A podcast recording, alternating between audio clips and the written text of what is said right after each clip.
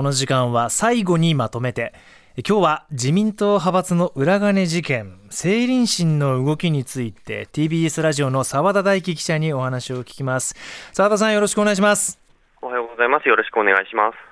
もう連日大変ですね。昨日も今日にかけてずっとぶっ続けなんじゃないですか？まあ、そうですね。11時半ぐらいまで国会開いてたという状況ですね。ですよね。はい、えー、早速お話を伺います。えー、この成林審についてはもう始まるまでにももうごたごたぐちゃぐちゃして今週に入りまして、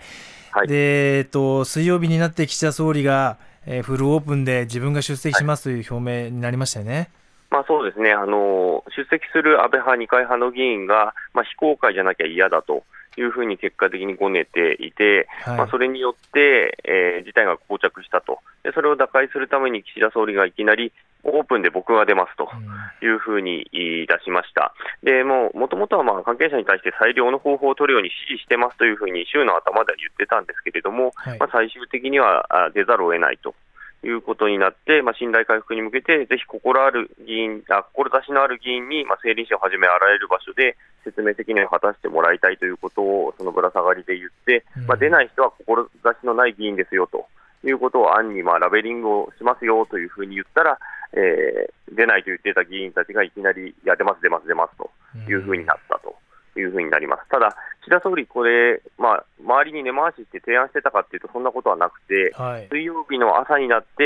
えー、幹部に対して連絡をして、出ることにしたということを言っていて、まあ、むしろあの自民党幹部たちが驚いているということになりました。もう総理大臣ですし、もう党の総裁トップとして、もう最初から出ろ、ビシッて、普通なんかスパッと決まる問題じゃないのかななんて思っちゃうんですけどね。そうなんですよ。あのだから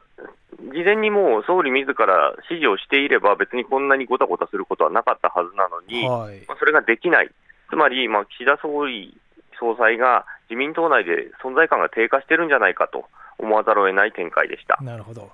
そして政倫審が木曜日に、えー、初日始まりました、まず岸田総理と武田良太元総務大臣が出席しましたね。はい、そうですね。まあ、岸田総理なんですけれども、国民の皆様方に大きな疑念を招き、えー、政治不信を起こしていることに対しまして、自民党総裁として心からお詫び申し上げますというふうに謝罪をしました。でその中で、やり取りの中では、まあ、連座制、つまりあの議員、えー、事務方だけじゃなくて、議員も一緒にこういう問題があったときに、えー、責任を取るような、えー、法改正の必要性を訴えたりとか、あと岸田総理の在任中には、まあ、政治資金パーティーをもうやりませんと。いうことは明言したんですけれども、うん、この裏金事件の経緯については、党の調査を超えるような新たな説明というのはありませんでした。ね、なので、野党側からこれ、報告書の中身を読むだけに出席してきたのかとかですね、あるいは何しに来たのかというような声が上がると。いうことでした。あの先頭に立って自分であの実態解明進めていきますって言ったんだったら、まあ、多少なりとも新しい話をも、ね、持ってくるのは普通の考え方だと思うんですけど。はい、はいなので、やはりこれは突発的な思いつきで、え出席をしたと、それによって、まあ他の議員を出すという形にするんだっていうことでしかなかったと。いうことですね、実態解明とは程遠い中身だったなというふうには思います。はい。まあ、いろいろお聞きしたいんですが、昨日ですね、2日目は、はい、えー、松野前官房長官、西村前経済産業大臣、高木前国対委員長、それに塩谷元文部科学大臣、この安倍派4人の幹部が出席して行われましたね。はい。まあ、新しい情報としては何があったかっていうと、そこまではなかったんですけれども、まあ、これまでぼやけていたところが少し見えてきたっていう感じですね、うん、安倍元総理からは、そのえー、2年前の4月の時点で、えー、提案があったと。あのキックバックをやめましょうという提案があったけれども、その段階では、えー、全員のとあの回答からすると、うん、えー、違法だったからやめようという話ではなかったんだよと。現金があの不確かなので、えー、それをやめるために、えー、キックバックをやめますという、そこがかなりぼやけている、なんでやめるのかというところはよく分からなかったよね。うん、ただそので、その場にいた人間が、まあ、西村さん、塩谷さん、下村さん、世耕さんが一緒にいましたよと、でその後安倍さんが撃たれて亡くなった後に、えー、8月の上旬に、えー、集まって、その場で、え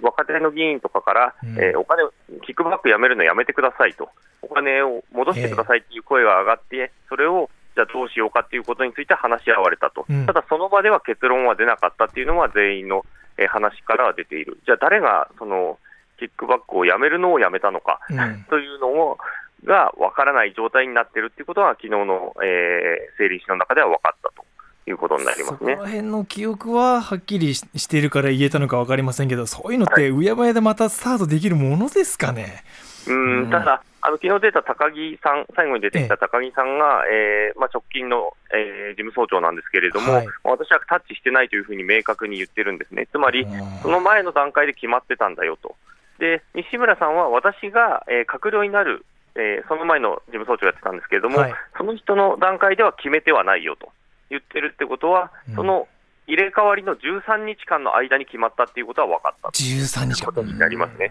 だから空白の13日間が出て、まあ、そこに関わる関与する可能性がある議員は今の時点では3人しかいないので、はい、その3人の誰かが決めたんじゃないかということは、まあ、疑惑として今残っているということになりますなるほど。で、今後ですけど、この裏金事件、例えば真相解明に向けて参考人招致とか証人喚問とか、どんな動きになりそうですか？えーと正直なところ、ま、なかなか難しいというか、まあ、与党側が応じない限りは、えー、えー、できないということになります。ただ、今の時点でまあ参議院の世耕さんがまだしていないという状態なので、えー、これをまずやるということになると思います、ね、で昨日のやり取りの中では、下村さんと、はい、えー、西村さんの証言の間にちょっと、えー、ずれがあったりだとか、えー、っていうところがあるので、そこについておかしいじゃないかという話になって、じゃあ、下村さんを呼びましょうかという話は、えー、出てくる可能性があるというふうに思います。なるほど、まだまだ続きますね。えー、澤田さん、ありがとうございました。今日は、はい、はい、自民党派閥の裏金事件、政倫審の動きについて、TBS ラジオ、澤田大樹記者にお話を聞きました。